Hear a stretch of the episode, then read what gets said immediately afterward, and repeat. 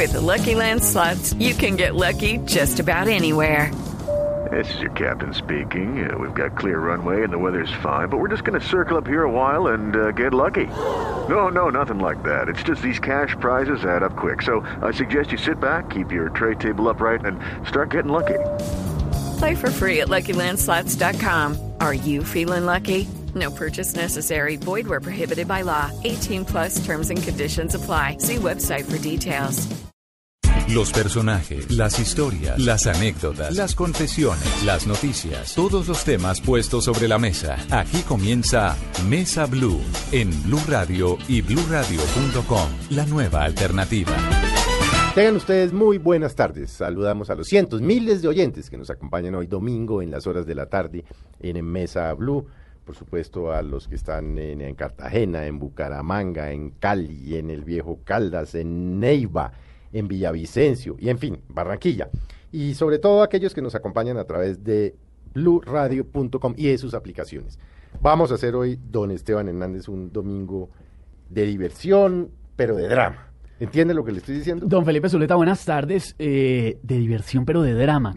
Conozco el término, eh, me sabe un poquito a mis relaciones pasadas. Entonces, no, no, pues... no, pues, pero no vamos a hablar de su vida privada. No, no, no, jamás, pero no cierran el programa. No, no, no, sí, eso no se puede. No, pero don Felipe, sí, este domingo, además uno a esta hora, el domingo, quiere reírse un poco. Hoy echar locha y oír vainas. Hablar lora, hombre. y- pero también experiencias de vida.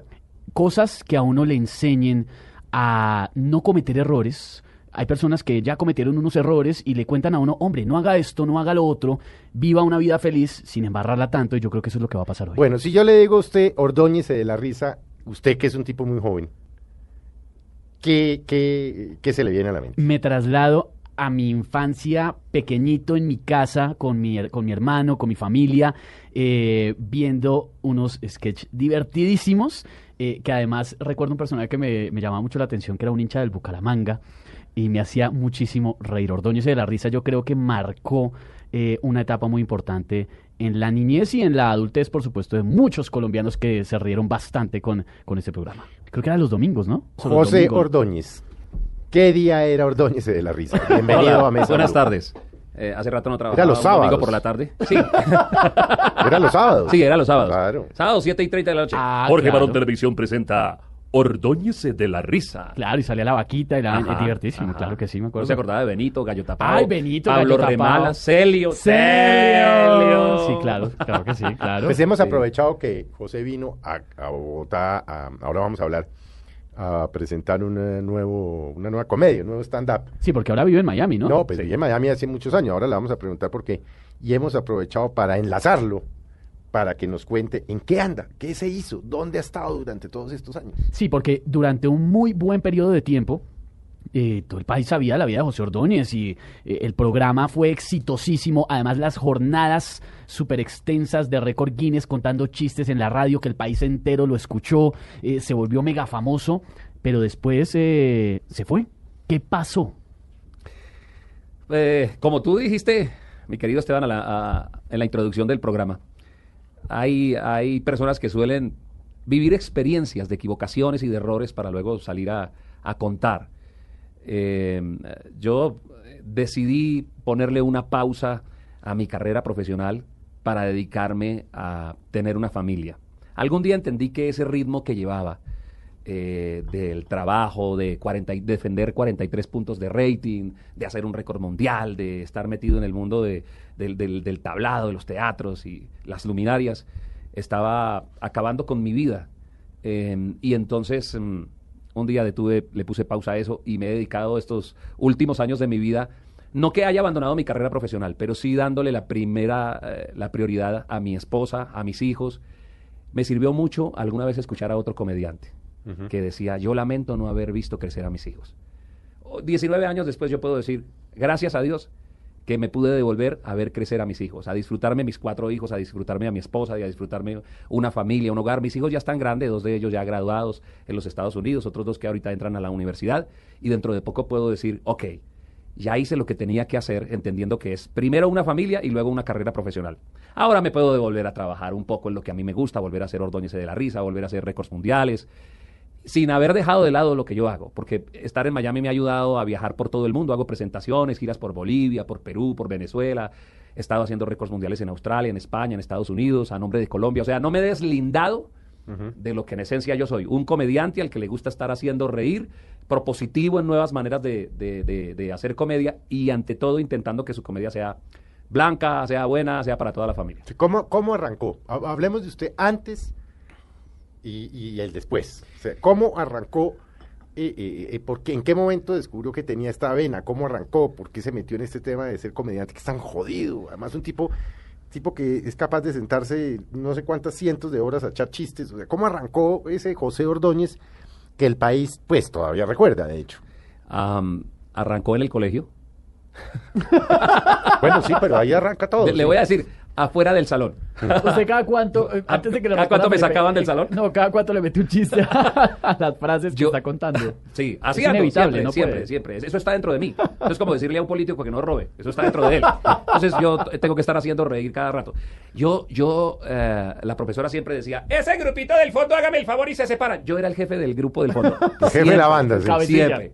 Entonces, y siempre que la profesora decía, Bermúdez, sálgase del salón. Entonces, todo el que salía del salón decía, profesora, pero es que Ordóñez me hace reír. Y es que, verdad, yo los hacía reír allá atrás. Les ponía apodos a los profesores. Recuerdo una de matemáticas que me odiaba. Eh, yo le decía La Paz allá, porque era alta y plana. A- al profesor de lenguaje yo le puse asado argentino porque no, tenía de todo menos corazón.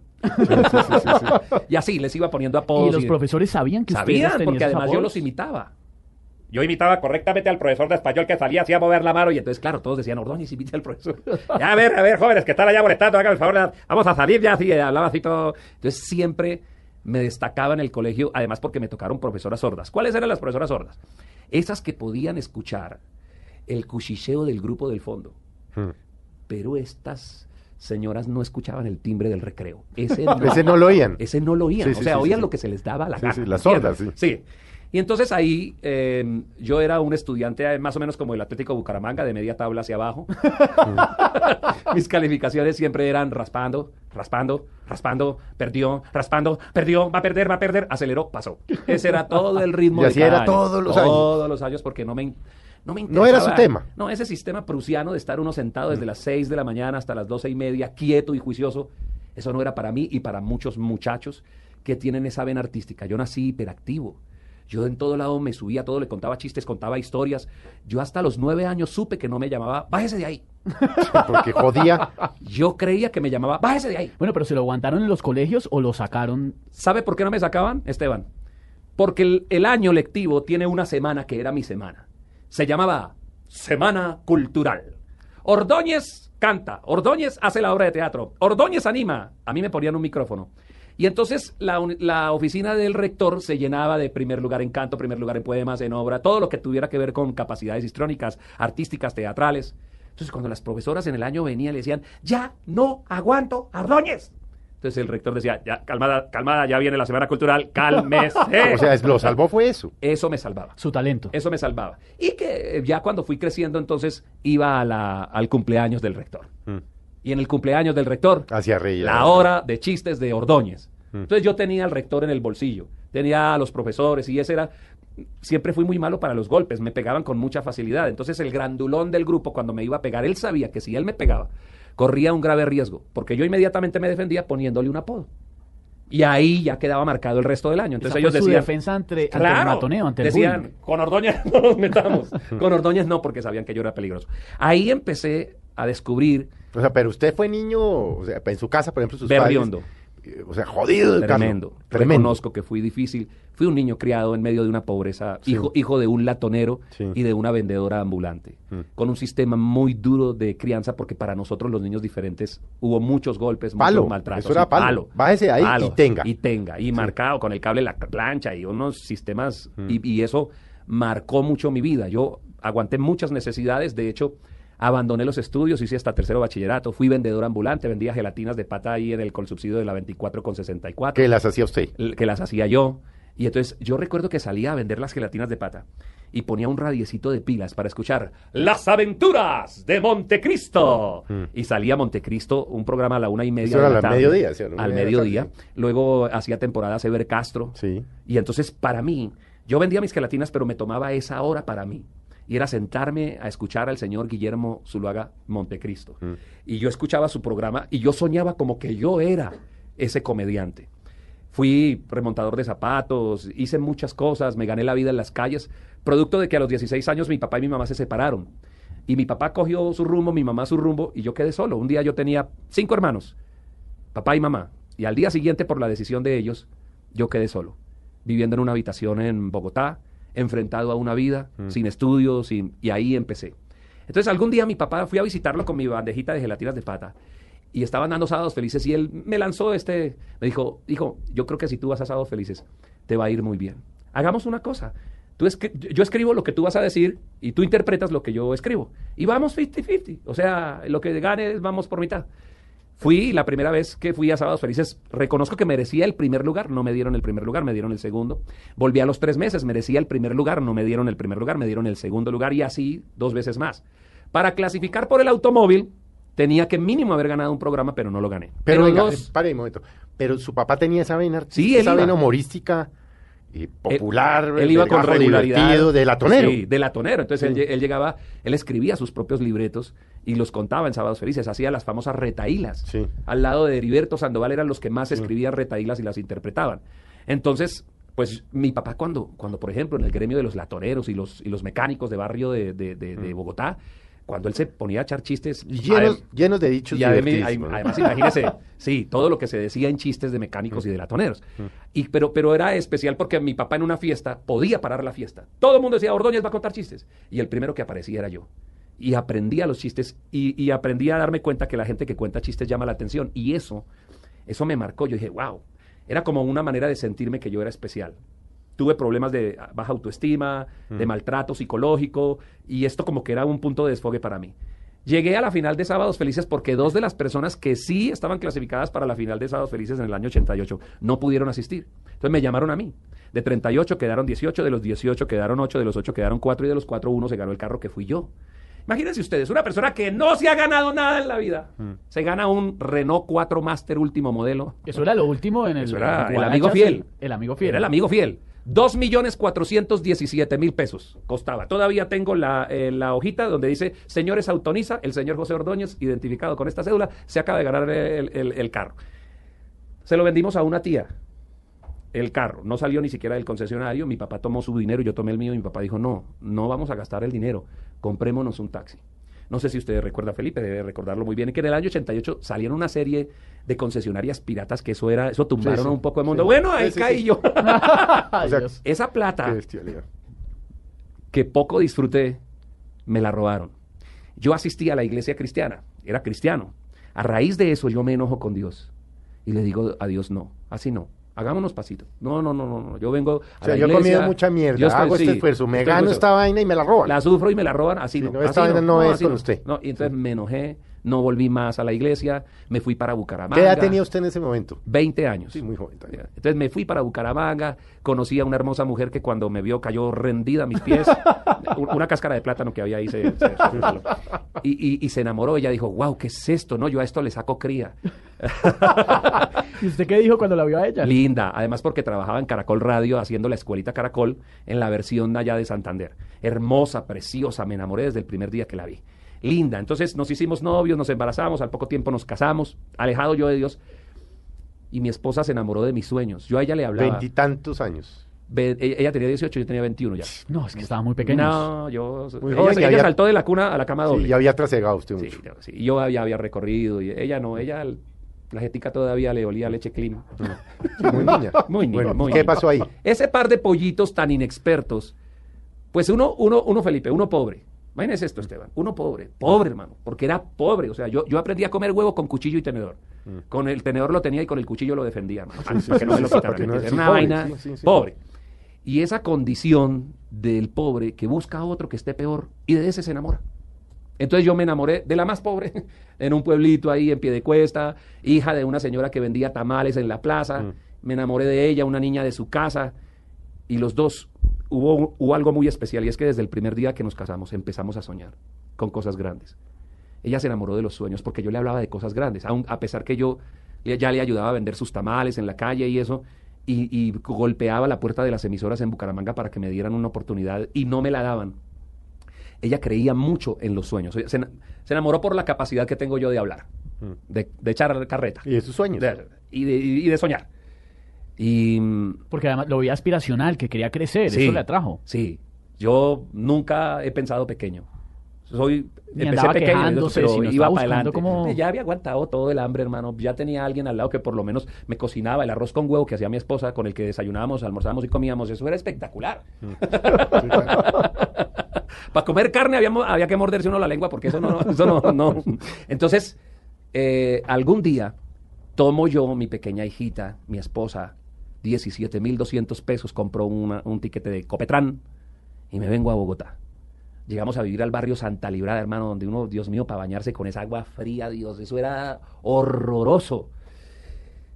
Y, y- y empiezo, me paro en la, en la recepción de Caracol Radio. Y me dicen, ahí hay un señor que es paisa. Se llama Carlos Arturo Gallego. Pregunte por él. Y como yo ya había ganado Sábados Felices, era campeón, ya tenía un título, campeón del año 88 de Sábados Felices, y tenía algunas cosas que había hecho en radio, le llegué con un cassette. Lo escucho, yo, ah, pues que aquí toca atender, eh, aquí toca atender licencia de locución, y yo, vaya, pero para eso, para tener licencia de locución, hay que ser bachiller. ¿Y yo no soy no bachiller. era? no era tres meses esperando una oportunidad en Caracol. Finalmente se da la oportunidad en Caracol. Le voy a decir quiénes firmaron contrato ese día conmigo. El señor Miguel Adolfo Cote y el señor Eduardo Acero, recién graduados de la universidad. Quien firma el contrato es el señor Lalo Correa. Firmamos por 140 mil pesos, que me perdone eh, eh, estos chicos por revelar aquí. 140 mil pesos. para usted. Pero ellos, no, ellos firman y yo no firmo. ¿Por Y qué? ellos se levantan de la mesa y salen. Y Lalo me dice, pasó hermano, no va a firmar, hermano. No es no que lleva tres meses ahí. Le dije, don Lalo, lo que pasa es que yo soy casado, yo tengo una niña, yo y a mí 140 mil pesos no me alcanzan. Y el tipo se queda mirando y dice, eh, yo nunca he visto un man tan descarado como usted, hermano. tres meses allí en esa recepción, hermano, y usted ahora me viene a decir que no me va a firmar el contrato que, porque son 140. No, venga, deme 180. Hermano, esos dos manes que salieron de ahí, ahorita, son universitarios recién graduados y han hecho carrera. Usted no, y, y todavía quiere que le firme, le dije. Y le dije una frase a Lalo Correa ese día, le dije, usted algún día me lo voy a encontrar en los pasillos de este caracol y yo le voy a decir, se da cuenta que usted no se equivocó al firmar ese contrato conmigo. Permítame demostrárselo. Y ustedes saben cómo son los paisas. Paisa le gusta que lo reten. Y yo lo sabía y, y sí tenía necesidad. Porque yo no iba a permitir que mi familia viviera en Santa Librada, quería ve- venirme más al norte y llegué al norte, llegué al galán. a la segunda con 68, al- Pero- ya, pero ya al estaba norte. llegando al norte, Ah, ahí voy. sí, sí. Ahí va, ahí va. voy llegando. Sí, sí, sí. Y entonces firmó Lalo Correa el contrato y me pusieron como libretista de otro comediante. O sea, yo dije, bueno, pero aquí, no me, aquí me tocó no ser, me tocó ayudar a que alguien sea. Y entonces fui libretista de ese, de ese comediante que era muy famoso por aquel tiempo en Radioactiva. Y un día Tito, yo lo digo como un varón, yo amo a Tito. Tito O sea, López. Tito, Tito López. López. Nuestro productor que general trabaja de Blue aquí. Radio, don Yo- Esteban. Nuestro ese director de tipo- radio, sí, señor. Yo le, le debo, le debo mucho a Tito y siempre que lo veo se lo reconozco. Gracias, Tito, por lo que hizo. Y entonces Tito veía el perfil que yo tenía y sabía que yo era muy bueno para contar chistes. Me dice, ¿por qué no hacemos la prelocomotora, que es a las 5 de la mañana? O sea que a mí el primer espacio que me dan en radio es un programa a las 5 de la mañana para contar chistes. Algo raro en una emisora juvenil. La mecánica era que me enviaban cartas y yo leía los chistes y los interpretaba. Y le dábamos un premio al mejor, un CD, qué sé yo. Pasaron como tres meses y llegó una que otra carta. Pero yo todos los días echaba una hora de chistes, que escuchaba atentamente Tito. Un día me encuentran algo deprimido por los pasillos de Caracol que quedaba ahí por la 39. Perdón, año. Año 1993. Es que no había internet. Sí. No, no había Por eso internet. está hablando de... estaba- Claro, pero para un muchacho joven dice, ¿cartas? ¿Esa vaina que Pues que no había internet. No No, había claro. Era internet. carta en físico. Y la Carta idea era física. que la gente mandara la carta física, Ajá. pero la gente no las enviaba. No las enviaba, no las enviaba. Pero imagínate, con ese horario y además pidiéndole a los jóvenes que manden eh, chistes para un programa a las 5 de la mañana. Sí, no. Entonces yo tenía un espacio, un, un punto para poder mover el mundo, un punto de apoyo para mover, el, para mover el mundo. Ya tenía algo que era mío. Ya había un nombre de José Ordóñez, así sea, a las 5 de la mañana, sonando por las 22 estaciones de radio. Había entrado radio. Ya, y ya estaba ahí. Y entonces, un día yo deprimido ya de tanto darle, me encuentro por los pasillos de Caracol con Tito y me dice, ¿por qué está así? Le digo, es que hermano, aquí no. Y me dice, yo lo he escuchado estos, estos, estos días y usted no repite un solo chiste y son buenos, hermano, y los interpreta bien. Y no le ha llegado cartas. Le digo, no, es que yo tengo una colección de veintipico mil de chistes. Yo soy capaz de durar 18 horas contando chistes. Y él me dijo, pues haga 18 horas ahora el 28 de diciembre, que viene el Día de los Inocentes. Le dije, hagamos 24. Alguien le dijo a Tito, le dijo, no voy a decir quién, le dijo, no, no, ¿cómo se usted va a parar la música de esa emisora, hermano? A poner chistes.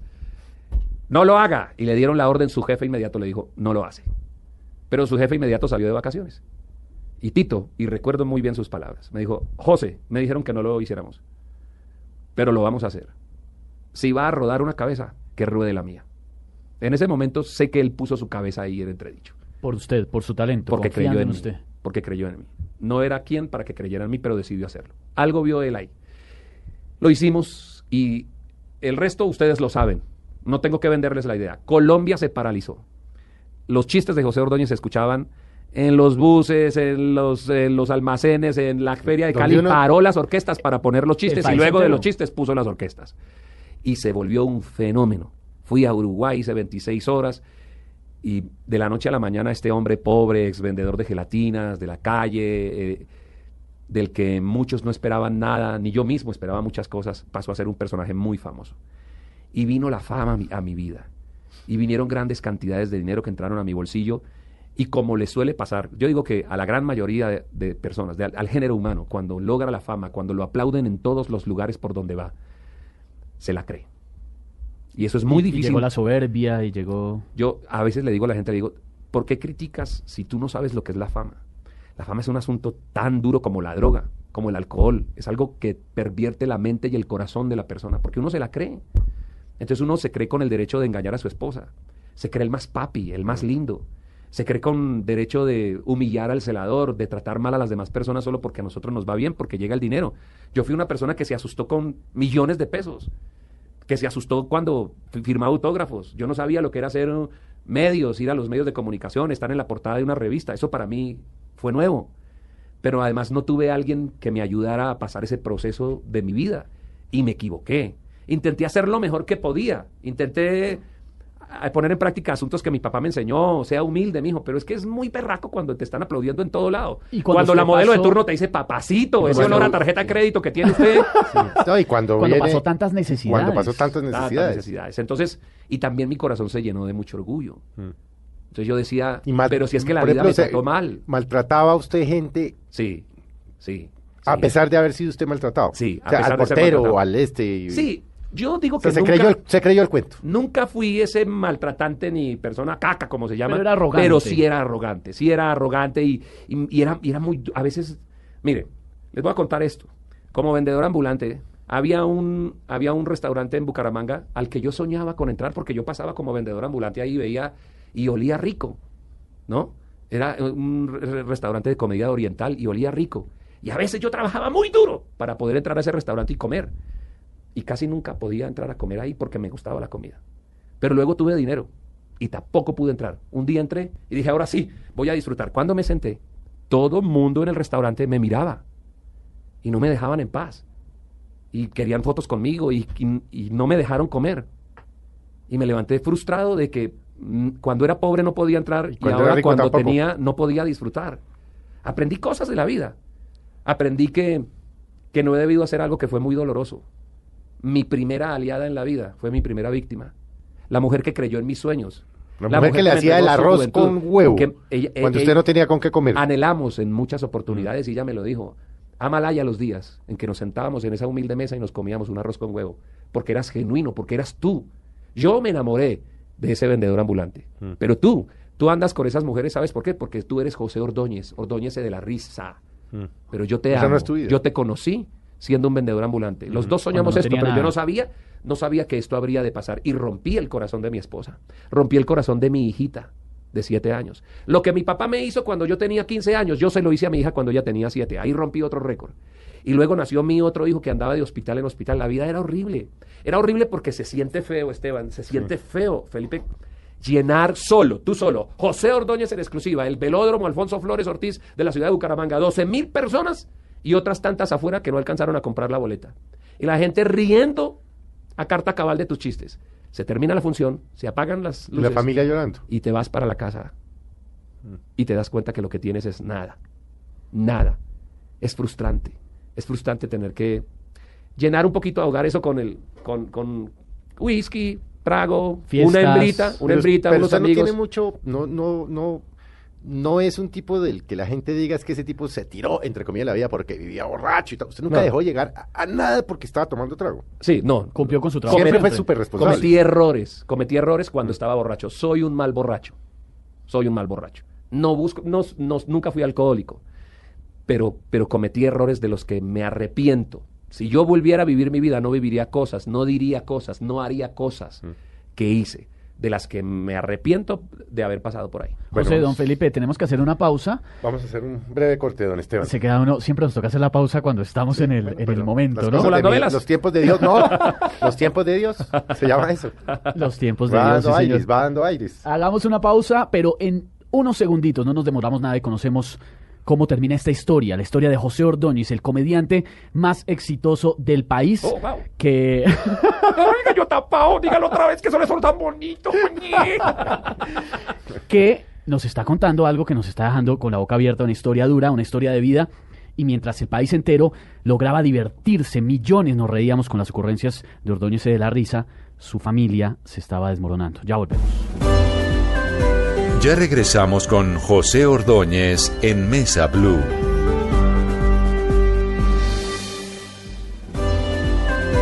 Continuamos con José Ordóñez en Mesa Blue.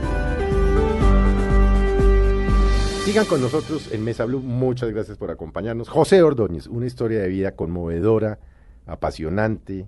El hombre que nos ha hecho reír y nos eh, seguirá haciendo reír, por supuesto, durante muchos años, pero que nos estaba contando ahorita que mientras millones, millones de colombianos reíamos con sus eh, chistes, su vida se derrumbó, se derrumbó porque por arrogante, porque no entendió que venía de una familia humilde, porque se le olvidó estando con recursos y siendo famoso de dónde venía y porque, como nos lo acaba de decir de manera muy conmovedora, eh, su primera víctima fue la persona que más amaba. Bueno, pero vamos hacia adelante. ¿Qué pasó después de esto? Sí, porque en O ese... sea, ese se le el- acaba su matrimonio.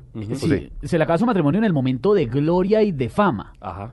¿Y, en su qué fam- momento recapacita y dice, momentico, esta vaina no es por acá? Que si no estoy mal, su familia un día llegó y dijo, nos cansamos de usted, y se devolvieron a Bucaramanga y lo dejaron acá en Bogotá. Sí, tirado. mi esposa un día cansada de la vida que yo le daba.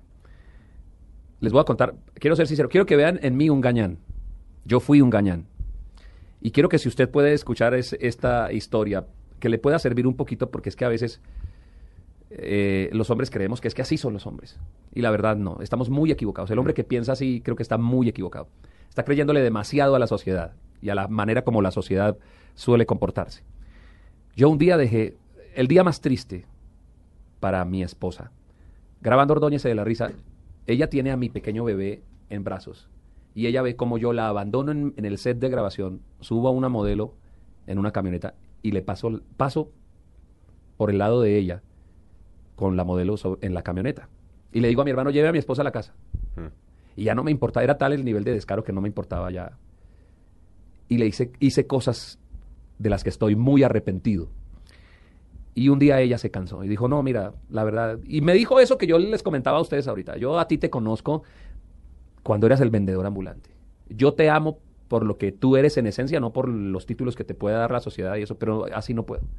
Tomó mis dos hijos y se fue para Bucaramanga. Yo en ese tiempo pensé, ah, pues uno jovencito, con plata, bonito, pues venga a ver.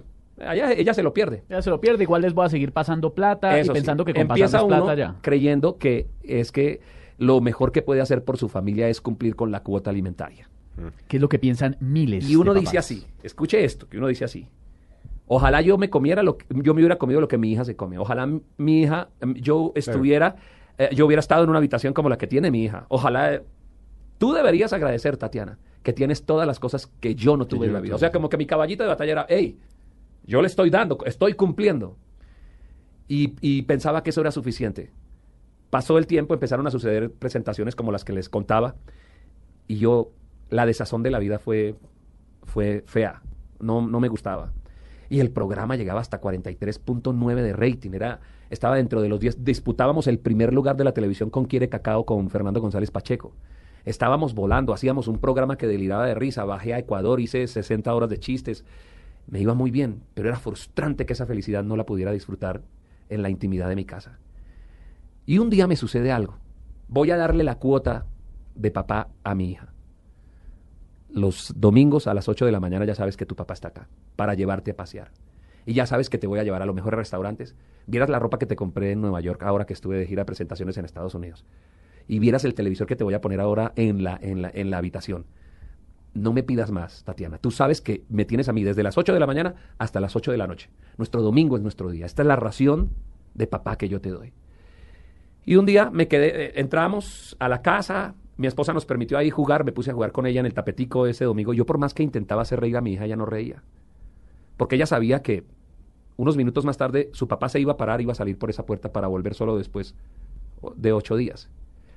Y cuando estaba en el tapete, me quedé mirándola. Y cuando yo vi a mi hija, vi su cara, triste. Y cuando la vi a ella con siete años, con esa cara de, de tristeza, me vi a mí con quince años. Recordé que fui un muchacho de 15 años que un día sufrió la separación de su papá y su mamá. Y al verla a ella me vi a mí. Y recapacité. Y dije, ¿qué estoy haciendo? Le estoy dando a mis hijos lo mismo que me dieron a mí. Lo mismo que mi abuelo hizo con mi papá. Lo mismo que el papá de mi abuelo hizo con mi abuelo. Esos somos los Ordóñez. Ese es el proceder. Así somos. Pues yo no lo voy a aceptar. Y entonces recordé que yo había ido a la iglesia que sentía mucha paz cuando a los 16, 17, 18 años la iglesia cristiana fue mi refugio en la separación de mis papás. Y dije, porque intenté pedirle perdón a mi esposa, fui y le dije, amor, perdóname, me dijo, no. Y a los tres meses volví y le dije, amor, perdóname, me dijo, no. Hasta un carro le compré. Le dije, mira, perdóname, te compré un auto. Y ella me dijo, no lo perdono, deje el carro y váyase. Santanderiana. ¿Se hizo bien? Porque yo estaba lleno de defectos, pero el carro estaba bien. Ese no tenía... carro no tenía, no tenía defectos. no tenía la culpa. déjelo, déjelo, déjelo, déjelo. Y entonces entendí algo. El camino que lleva a conquistar el corazón de una esposa pasa necesariamente por estar a cuentas con Dios. Y entonces hice algo. Fui, entré a esa pequeña iglesia de San Fernando, me arrodillé y le dije a Dios, le dije, Señor, perdóname. Qué tonto que he sido. No he debido irme, no he debido abandonar estos principios que tú me enseñaste cuando yo era joven, pero te voy a pedir, por favor, devuélveme mi familia. Me levanté de esa iglesia luego de orar y me fui a pedirle perdón. Me paré en la puerta, recuerdo yo, yo dije, bueno, ahí vamos. la quinta es la vencida. y le dije, amor, yo te pongo a Dios por testigo de que mi decisión de amarte hasta que la muerte nos separe es verdad. Y ella me dijo, bueno, con ese fiador sí. Sigue. Y han pasado 19 años desde ese. Sigue. Les voy a contar qué pasó en la vida de ella. Yo estaba orando en esa iglesia y ella mientras tanto tenía una crisis en la casa. Un día no aguantó más, se puso a llorar en la, cocina. Esto me lo, me lo contó fue dos años después. Me dijo, mira, yo tuve una crisis. Un día me puse a llorar viendo que los niños preguntaban por ti y yo entré en una conversación con ese Dios tan etéreo, tan, desconocido que yo no quería conocer y le grité ahí en la cocina, le dije, Dios, a ti te quedan dos caminos conmigo. O me sacas a José del corazón porque lo amo, o por esa puerta me aparece un José que yo nunca haya visto en la vida. No sé, tendrás que volver a hacerlo de nuevo. Ocho días más tarde estaba yo golpeando la puerta diciéndole, yo te pongo a Dios por testigo de que esta decisión es definitiva. Empezó para nosotros un proceso de reconciliación. A mí me dicen, oye, no, yo no puedo perdonar a mi esposo, muchas mujeres. Y yo digo, sí se puede. Mi esposa pudo. Mi esposa pudo. ¿Cómo? Dios fue parte de la ecuación. Mi esposa pudo y pudimos restablecer nuestro matrimonio que estaba hecho trizas. Y créanme los oyentes, que si Dios restauró el matrimonio de José Ordóñez, restituye cualquier matrimonio porque lo de nosotros sí era cenizas. Pero José, usted en alguna ocasión en una entrevista hablando de este tema dijo que no fue solamente un tema de perdón, sino de resarcir los daños. Ese es el segundo paso. Apréndanse esto. Perdónenme que me ponga aquí un poquito, se me salga el pastor que llevo dentro. Pero para eso, para eso le invitamos. se me salga el pastor que llevo dentro. Y no se preocupen que no voy a recoger ofrenda. Bueno. no, no, no, es que, es que mira, uh, el que la hiere es el que la sana. No esperes que nadie la sane por ti. El que la hiere la sana. Tú la heriste, tú la sanas. Número uno. Número dos. Existe la ley de restitución. Y la ley de restitución, que está consagrada en la Biblia, dice que a, lo, a quien tú le hayas quitado algo, se lo tienes que devolver cuatro veces más. Yo empecé a devolverle a mi esposa cuatro veces más. Y llevo 19 años devolviendo cuatro veces más. Y he devuelto miles de veces más. Porque cuando tú le restituyes a quien ofendiste, el que, el que ha sido ofendido te devuelve a sí mismo con agradecimiento el acto de contrición que tú has tenido. Y se vuelve una permanente convivencia de construcción. Nosotros con mi esposa llevamos 19 años, 26 como casados, 19 en esta etapa como cristianos, devolviéndole yo a mi esposa lo que algún día le quité. Yo abro los ojos y veo a mi muñeca a mi lado y yo digo, wow, gracias Dios. Los hombres no saben lo que puede llegar a ser una mujer en la vida de un hombre. Yo digo que pocos hombres han aprendido a entresacar lo que es verdaderamente una mujer, las virtudes. El tesoro más maravilloso que puede tener un hombre sobre el planeta Tierra se llama mujer. Muchos hombres abandonan a, sus esposas o se mueren al lado de ellas sin haberles sacado lo que verdaderamente es una hembra, una mujer, que son llenas de bendición, que son guerreras, que cuando nos quebramos son las que están ahí, que además puedes ver cómo eh, ellas, mi esposa, estudió en la universidad, hemos viajado, hemos estado en Europa, en Argentina, hemos visto crecer a nuestros hijos. Ahora entramos hace cinco meses en una etapa maravillosa que es ser abuelos. Y nos estamos disfrutando esto. El primer nieto. La primera nieta. La primera la nieta, primera ¿cómo se nieta. llama? So- se, se llama Luciana. Y somos felices. Yo cuando a mí me, permi- me permiten predicar o hablar, yo les digo, mire, no vengo a hablarles de una fórmula que es que creo que a un amigo le funcionó. Yo soy testigo del poder de Dios. Yo soy testigo de que los principios, no que los principios de Dios sean inefectivos, lo que pasa es que no los hemos puesto en práctica. Pero a José Ordóñez de ese momento, de ese gran cambio en su vida, le costó trabajo dejar la vida de fama, de éxito, el dinero, Sí las cuesta. mujeres. Sí cuesta. ¿Sabe por qué? Esteban, las mujeres siguen estando buenas. Sí. Y la mujer Y de la hoy en día es agresiva. La mujer es agresiva. Y a José Ordóñez le siguen gustando las mujeres. Sí, pero ¿sabe algo? El matrimonio es diario. La lucha es diaria. Todos los días me levanto. Y no digo que yo ya lo haya logrado, sino que todos los días me levanto y lucho para lograr llegar hasta el final, viejitos con mi esposa. Que pasemos por un cementerio y escuchemos que griten incumplido, incumplido. Así, así, así. Yo quiero llegar con mi esposa ya teniendo orden de captura en tres cementerios. Sí, ¿Me sí, entiende? sí, sí, sí. Así. Y amándonos. No digo, ah, es que ya lo logró. No. Pero esta mañana me levanté con el firme deseo de que lo voy a lograr. Y mañana, mañana me voy a levantar con un deseo de seguir haciéndolo. Vive tu matrimonio día a día. Cuéntalo a días. Hoy es un día para amar, hoy es un día para perdonar, hoy es un día para disfrutarse ese ser maravilloso que Dios te entregó en un altar. O solo hoy. No te preocupes por el mañana, no pienses, hermano, es que esto, to- esto todavía le queda camino. Sí, no, no. ¿Dónde hemos escuchado eso antes? Esa frase me parece Me conocida. suena ese, ese tono de voz. sí. me- Esto todavía le falta. Sí, no. Vivir con una mujer y tener un matrimonio y una familia es la cosa más importante. Aquí estoy. Voy a cumplir el próximo año 30 años de carrera profesional. He sabido ponerle las pausas a mi carrera profesional para dedicarme lo más sagrado para José Ordóñez, una familia. Porque no son las grandes profesiones las que hacen grandes las familias. Son las grandes familias las que hacen grandes las profesiones. Y venga, José, usted encontró una forma además muy a su estilo de hablar de este tema del matrimonio, que es lo que va a pasar en Bogotá en los próximos días, si no estoy mal. Empezó a pasar esto. Que yo empecé a... con- la gente venía y me decía, pero ¿cómo así? ¿Cómo hizo para salvar su matrimonio? Y yo empezaba a contarles. Y en esas tertulias o teatros o donde yo estaba, pues yo contaba todo con humor y la gente se reía. Entonces, ah, me pasó esto. Contaba mi experiencia. Tomaba principios bíblicos que estaba aprendiendo. Y fuera de eso, pues escuchaba a los amigos y yo ellos me venían a pedir consejo. Entonces empecé a tomar experiencias de muchos matrimonios y empecé a construir libretos y empezó a nacer, nació Emparejados. Eh, hemos producido ya más de 85 mil DVDs de, de Emparejados. Necesitamos venderlos, pero ya los producimos. bueno, eh, eh, y hemos sacado Emparejados 1, lo presenté en 19 países. Emparejados 2 y ahora vine al Teatro Astor Plaza aprovechando que está cumpliendo sus 10 años en su nueva etapa eh, para presentar Emparejados, que es una obra que habla precisamente de eso. Habla de la suegra, habla del sexo, habla de la economía, de los celos. Y, eh, eh, es- vea que el tema de los celos es un tema muy recurrente en el matrimonio. Yo conozco Muy una, recurrente. una mujer posesiva, pero Felipe, posesiva, posesiva. Le decía al marido, ¿usted por qué pestañea? ¿No me quiere ver o qué? Así de lo, de lo posesiva. Entonces yo hablo, hablo de todos esos tópicos en, emparejados. No soy dulzón, no soy, ah, hola, salió el pastor. No, salió el comediante. Y con el comediante se ríe.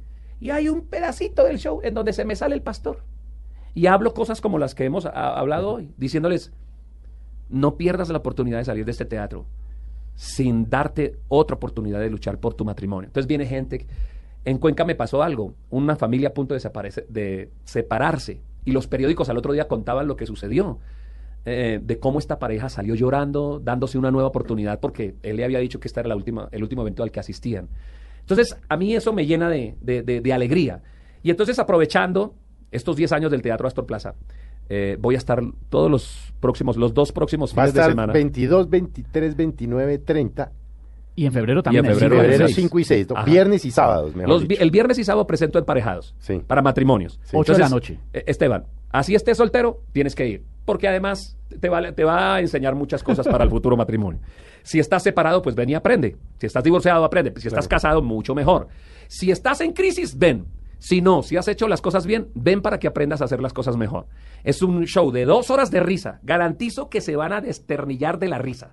Van a salir diciendo, wow, y van a aprender muchas cosas. Y el día domingo, a las 6 y 30 de la tarde, presento el show En mi época. ¿Y qué cuento yo en mi época? En mi época cuento el hambre que aguanté y, em- y la gente se ríe de cómo fui un niño eh, sin juguetes eh, y hago un paralelo, un parangón con lo, con lo que es eh, mis hijos, la vida de mis hijos, las nuevas generaciones, con, con lo que a mí me tocó vivir. Hay una partecita del show que les gusta mucho porque yo hablo ah, acerca de las campeones mundiales de lanzamiento de chancleta. No, no más. De las mamás, de las diferentes maneras de dar chancleta, del lanzamiento, y la gente se ríe del pellizco, de una mamá armada con el trapero, Sí, sí, sí, Lo que nos ha pasado de a las todos. diferentes clases de mamá, de las diferentes clases de papá, y la gente se ríe. Comparamos la tecnología anterior con la tecnología de, de- de ahora. Y si, y si me gusta que vayan parejas que tengan conflicto a emparejados, me encanta que vengan muchachos que no amen mucho la vida al show de En mi época. Es un show en donde le enseñamos a los jóvenes a amar las cosas sencillas que tiene la vida, a entender que tienen que obedecer a sus padres como un punto de partida para que Dios los bendiga el resto de su vida. Entonces, se van a reír. Si usted tiene conflictos con su hijo, compre la boleta y véngase con él. Le aseguro que usted va a salir abrazado con su hijo diciendo, "Ah, nos reímos y la pasamos bien. En eso ando, de gira por Colombia, de gira por el mundo.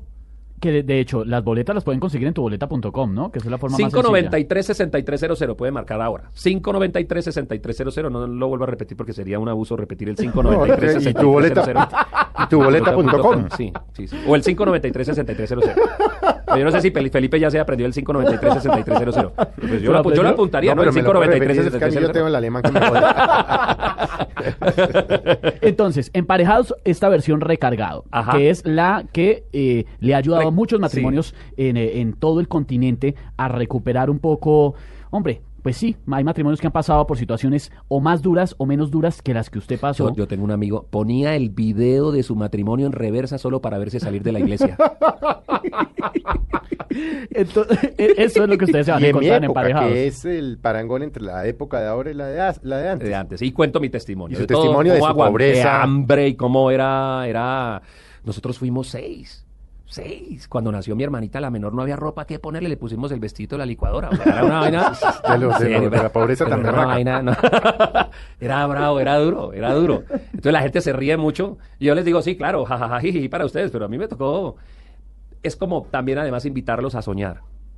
Mire, yo pasé por esto pero pude agarrarle un poquito el calibre a la vida y disfrutármela hoy en día. Tú puedes, no te deprimas. Un día una profesora se paró en el salón de clases, la profesora Martínez, primero de bachillerato. Reconozco que en parte tenía razón, aunque su procedimiento, la manera como me trató no fue la... Me dijo, así hablaba ella, Ordóñez, póngase de pie. Ordóñez, usted va a ser un don nadie en la vida. ¿Le dijo así? Sí, Mal, usted va a ser un don nadie en la vida. mala frase. sí. Esta sociedad se va a avergonzar de usted. Gente como usted no debe estar en este mundo. Siéntese. Oiga, aprovechando que hay Blue en Bucaramanga, ¿no? Claro. Sí. Profesora Martínez, no sé, quizá. ¿Quién diría? ¿Quién sabe si está Si bien estás escuchando esta grabación, un saludo muy especial, profesora. Creo que se equivocó. Qué duro, qué difícil que, que eso le pueda pasar a, No, a muchas pe- pero personas y la marca de por vida. ¿Y Era la manera de educar en ese tiempo. Era la manera de educar Nos mal, estigmatizaban mal. porque nosotros éramos diferentes. Creo que la gente en ese tiempo le tenía miedo a la gente diferente. Y yo fui diferente. Fui diferente. Pero siempre además fuimos educados a punta de, de comparaciones innecesarias Sí. y estúpidas. Estúpidas. Usted que es nieto de fulanito de tal, porque es tan bruto en historia de Colombia? Ajá. Puta, ¿Qué tiene Sí. que ver el culo Que con sí, las nada. pestañas? Ajá. O sea, ¿qué, qué tiene que lo uno con otro? O sea, el viejo era inteligente y yo soy una bestia. ¿Qué Si hacemos? no fuera pastor, yo copiaría esa frase porque me sonó muy bacana. No, readáptela, Pero creo que no me la van a aceptar en la iglesia. La voy a adaptar Pero- a ver pero es que educaban mal. En serio, sí, sí. Le hacían, a- le hacían unas comparaciones frase, que no la tenían nada que ver con nada. Y uno decía, pero ¿y esto como por qué? O sea, como por qué salí yo a deber? O comparado con los hermanos. Ah, esa es la fatal. Con Yo- los hermanos, con los primos, Yo le digo los esto, le digo mucho a los padres de familia. Mire, jamás maltrates a un hijo solo porque no te trae buenas notas. Y te lo digo con conocimiento de causa. No vaya a ser que estés maltratando al hombre que va a bendecir tu vejez. Qué duro. Qué Puede ser eso. que lo mantenga uno. Puede ser. Muy seguramente es Ese lo que, va a que le suceder. dijeron que no servía para nada, que esa es la vergüenza de la familia y que esos. Bueno, y cuando usted viene, por ejemplo, viene con su señora, ella va a Bucaramanga, ¿qué pasa con su familia cuando usted hace giras? Mi, mi familia, eh, a pesar de que somos muy unidos, vamos a terminar como la familia del pulpo, porque pues la pulpa está en la carnicería, el pulpito está en la iglesia y el pulpo en el mar. No, claro, cada uno O hace sea, que su entonces vida. en Miami Sí. viene, hace su gira Mi y hija se casó y entonces vive, ella vive en, eh, ah, en Kentucky. Sí. Mi hijo está estudiando en Los Ángeles, está estudiando en la Universidad de Bayona, graduándose en cine.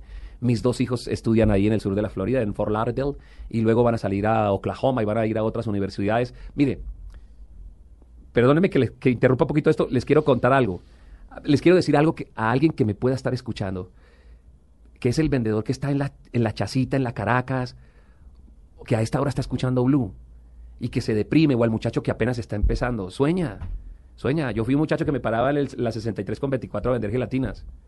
Y fui un muchacho que en el quinto de primaria me tiré en el piso y porque no había pupitres en una escuela pobre de Bucaramanga. Y me da alegría hoy poder decir, mi hijo se va a graduar en la Universidad de Bayola en los Estados Unidos. Y eso me llena de alegría. ¿Por qué me llena de alegría? Porque digo, porque, porque pude darle a mis hijos algo que yo no tuve.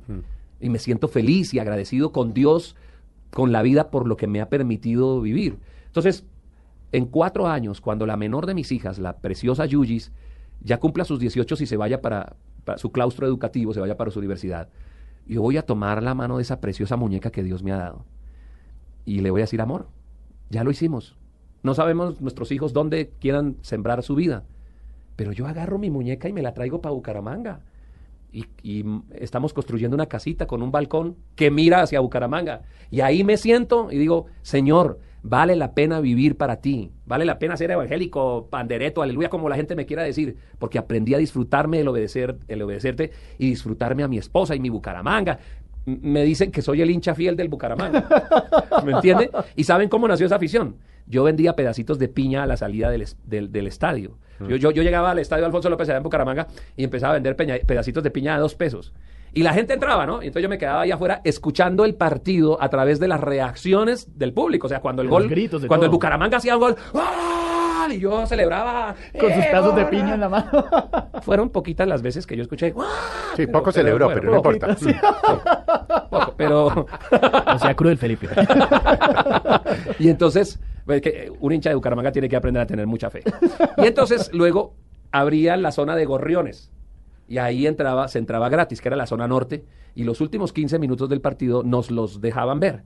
Y yo me sentaba con mi poncherita de, de pedacitos de piña. Veía al Papo Flores, a Eusebio Veralima jugar. El primer partido que lo vi, lo vi ah, jugando Once Caldas. No, no era, no era Once Caldas, era Cristal Caldas. a el glorioso Atlético Bucaramanga, que terminó 0 a 0. Y ahí me nació la afición.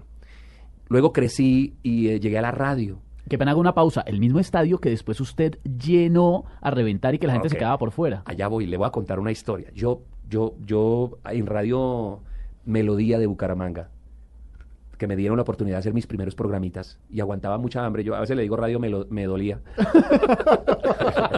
Con mucho cariño a doña Sarita, un saludo. Radio me dolía de Bucaramanga. Entonces yo ahí me dejaban, a veces me metían en la lista de los periodistas que iban a ir al estadio, ¿ya? Entonces yo entraba, pero a veces no, pero igual yo iba, yo quería tanto ver el partido, pero había un celador que me sacaba, un guarda ahí de seguridad, entonces me sacaba, entonces yo ya aburrido, que saquen a un pelado de nueve años está bien, pero que saquen a un hombre de 23 años siente uno vergüenza, ¿verdad? Pero luego volví a intentar, me metía y a veces hasta me colaba y el tipo me buscaba. Y nuestra relación con el tipo se volvió así. Voy a buscar a ese y lo saco. Y me sacaba. A veces estando en la misma lista, me sacaba. Yo rompo mi tercer récord mundial. Y me escribe el dueño del Bucaramanga, me dice, Ordóñez, pues como usted puso el pocillito, se puso la gorra del Bucaramanga y sabemos que es hincha del Bucaramanga y tanto que habla del Bucaramanga, queremos invitarlo a hacer el saque de honor. Juega el Unión Magdalena con el Bucaramanga, véngase. Va a estar el alcalde, le vamos a dar una condecoración y usted va a hacer el saque de honor. Me voy yo para Bucaramanga. Y adivinen quién me abrió la puerta del El estadio. portero que lo sacó toda la vida. Cuando el tipo me ve, baja la cabeza y me dice, bueno, Ordóñez, hermano, perdone, no, mano, pero es que es el trabajo de uno. Le dije, no, no, no se preocupe, tranquilo. Hice mi saque de honor, me fui al salón VIP y desde entonces veo los partidos en el salón VIP. Y adivinen quién cuida la puerta para que nadie moleste a José Ordóñez mientras está viendo el partido. El mismo. Esa misma historia yo se la cuento a los muchachos, a mis hijos se las he contado y le digo, hijo, jamás humilles a alguien. Por, por más irrelevante que lo notes, trata a la gente con respeto y en la medida que puedas ayudar a alguien, puede ser por una afición, puede ser por un gusto, puede ser por, por algo, hazlo. Tú no sabes a quién estás ayudando. Y aún así, si nunca te lo vuelves a encontrar de todas maneras, cada persona está hecha a la imagen y semejanza de Dios. Por solo eso, ya debes respetarlo, amarlo y tener una buena relación con él.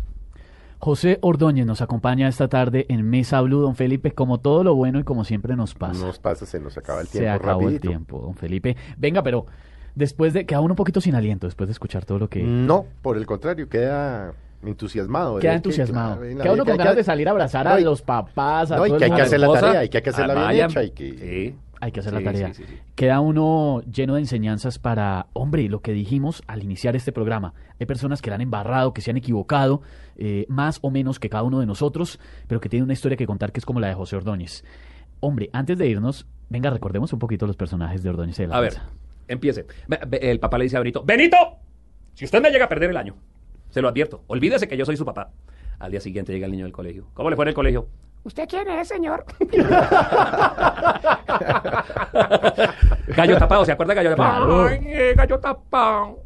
Iba por la calle gallo tapado absorbiendo pegante así. Se encuentra con un policía y el policía le dice, ¿usted qué hace ahí absorbiendo pegante? Ay, es que se me despegó un pulmón.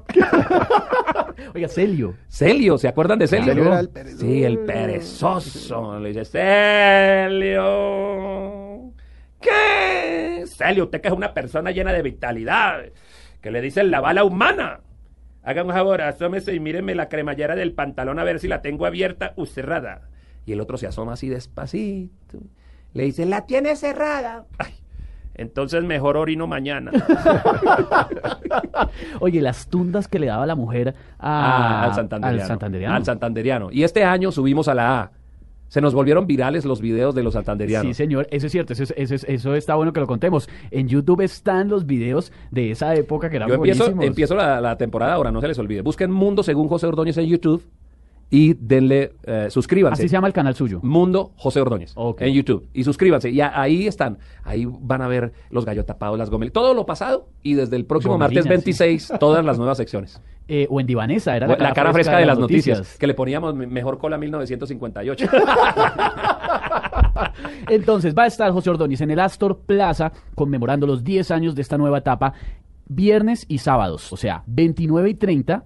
Y en febrero también 5 y 6, que también son viernes y sábado. Y los domingos 6 y 30 de la noche, en esos mismos fines de semana, en mi época, que es el paralelo entre la época suya y la de los, sus hijos, la de los Ajá, más chiquitos ajá. en este momento. Vengan a divertirse y llévense un buen mensaje para sus vidas. Bueno, pues don Felipe, nos tocó... Pues José, muchas, Muchas gracias, por gracias. haber estado de verdad. Wow, qué programa tan bonito. Es muy agradable. gente que viene La pasé muy bien, sí. No, y ustedes, chévere, excelente. Chévere, este suele ser un programa amable y chévere. No me encontré con Tito hoy. Si me lo llegan a, si lo llegan a encontrar, denle un abrazo de parte mía. Y Tito estuvo aquí por la mañana en Blue Jeans, pero será. pues ya no está, pero Así claro será. que sí. Bueno, don Esteban, nos fuimos. Bueno, a ustedes muchas gracias por habernos acompañado. Los esperamos dentro de ocho días en Mesa Blue. Y acaban de pasar una tarde agradable de domingo en unión con sus seres queridos, con sus amigos, con su familia. Que tengan muy buena tarde.